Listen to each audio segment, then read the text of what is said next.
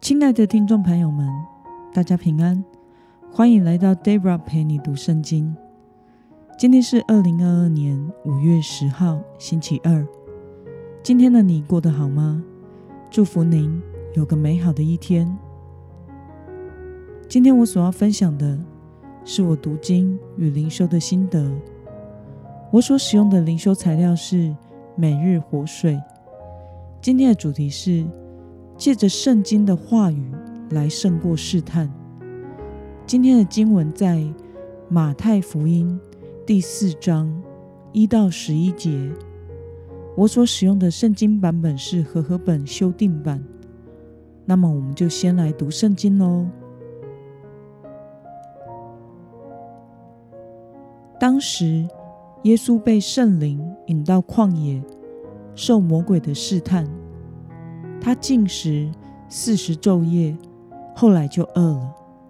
那试探者进前来对他说：“你若是神的儿子，叫这些石头变成食物吧。”耶稣却回答说：“经上记着，人活着不是单靠食物，乃是靠神口里所出的一切话。”魔鬼就带他进了圣城，叫他站在圣殿顶上。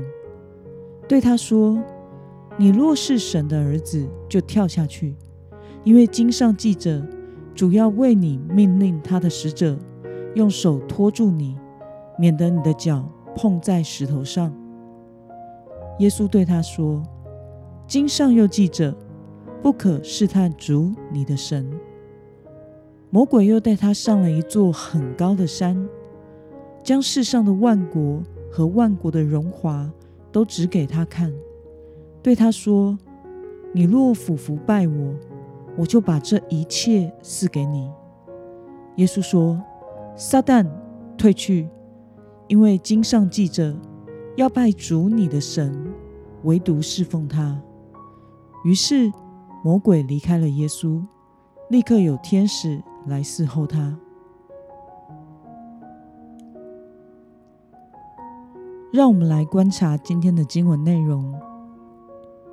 在受魔鬼的试探时，耶稣的身体是处在怎样的状态下呢？我们从经文中的一到二节可以看到，耶稣在受了施洗约翰的洗礼之后，被圣灵引导到旷野，在那里受魔鬼的试探，在那里他进食了四十昼夜，在这样的处境下。他的身体又疲惫又饥饿。那么，耶稣使用哪些神的话语来回应魔鬼的诱惑呢？我们从经文中的第四节、七节和十节可以看到，魔鬼首先用食物来试探耶稣，因为耶稣当时非常饿了。他要求耶稣证明自己是神的儿子，可以把石头变成食物。但是耶稣却回答魔鬼说：“人活着不是单靠食物，乃是靠神口里所出的一切话。”他所引用的是旧约圣经。接着，魔鬼用神的话语来试探耶稣。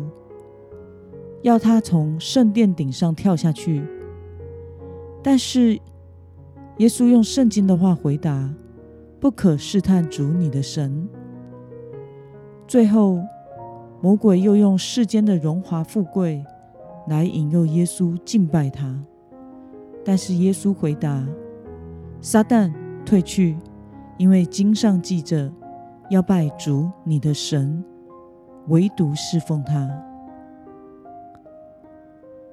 让我们来思考与默想：耶稣为什么以圣经的话语来回应魔鬼的试探呢？耶稣没有使用自己的话，而是用旧约圣经的话来回应这三个诱惑，以此来证明了神的话语具有权柄和能力，并且借以宣告神的应许和命令。这也是要向世人揭示，耶稣来到世上，就是为了要成就神的话语。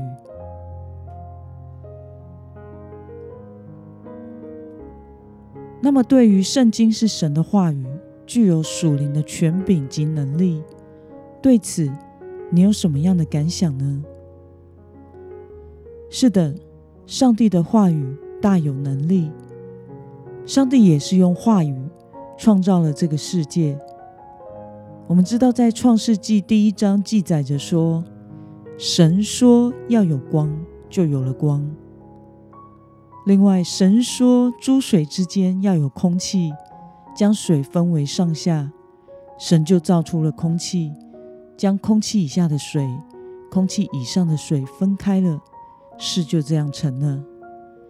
因此，神说有就有，命立就立。而圣经是神所启示的话语，当然具有属灵的权柄及能力。过去，Debra 曾经帮助和陪伴被鬼附的人。有时候，个案本身还没有受洗，还没有完全信靠主。那么，在这种情况中，要怎么帮他赶鬼呢？通常，我的方式就是陪他读圣经。大声的朗读出来，而通常最后只会剩下我自己在读，因为它里面的鬼受不了神的话语，鬼附的人眼睛会渐渐看不清楚，也渐渐睁不开，无法看圣经的话，嘴巴也渐渐不听使唤，再也说不出读出来神的话，接着就会倒在地上扭曲挣扎着。我通常只奉耶稣基督的名捆绑那魔鬼，让那鬼不能做什么，不能伤害那个人，带他撞墙之类的。然后我就会继续的朗读圣经。我最喜欢读的是启示录，因为启示录后面是魔鬼撒旦的结局，等于是他的判决书。读到那里时，通常都蛮刺激的。旁边的人也会因为亲眼看到神的话语如此的有能力而感到震撼和敬畏神，而那个人他能不能得到释放，也在于他个人的选择。如果他决心跟随主耶稣，受洗成为基督徒，好好的读经祷告亲近主，在陪伴和为他捆绑赶出魔鬼权势。一段时间之后，他就会渐渐好起来。但若是他的选择不是受洗成为基督徒，好好的跟随主，那么多半一段时间之后，他就会回到原本的生活之中。因此，神的话语真的有大能，但是人的选择接受回应也是很重要的。因此。身为基督徒的我们，必须相信和时常读主的话语，相信圣经所彰显神话语的能力。愿我们都能靠着主的话语，胜过生命中的试探。那么，今天的经文可以带给我们什么样的决心与应用呢？当你在生活中遇见试探时，你都如何的回应呢？今天你要信靠神的话语的能力来面对什么问题呢？以及你要抓住哪一句经文来回应神呢？让我们一同来祷告。亲爱的天父上帝，我感谢你，谢谢你透过今天的经文，使我们明白神的话语。具有至高无上的属灵权柄及能力，求主帮助我坚定的承认和信靠你的话语的权柄和能力，并且倚靠神的话胜过一切的试探。奉耶稣基督得胜的名祷告，阿门。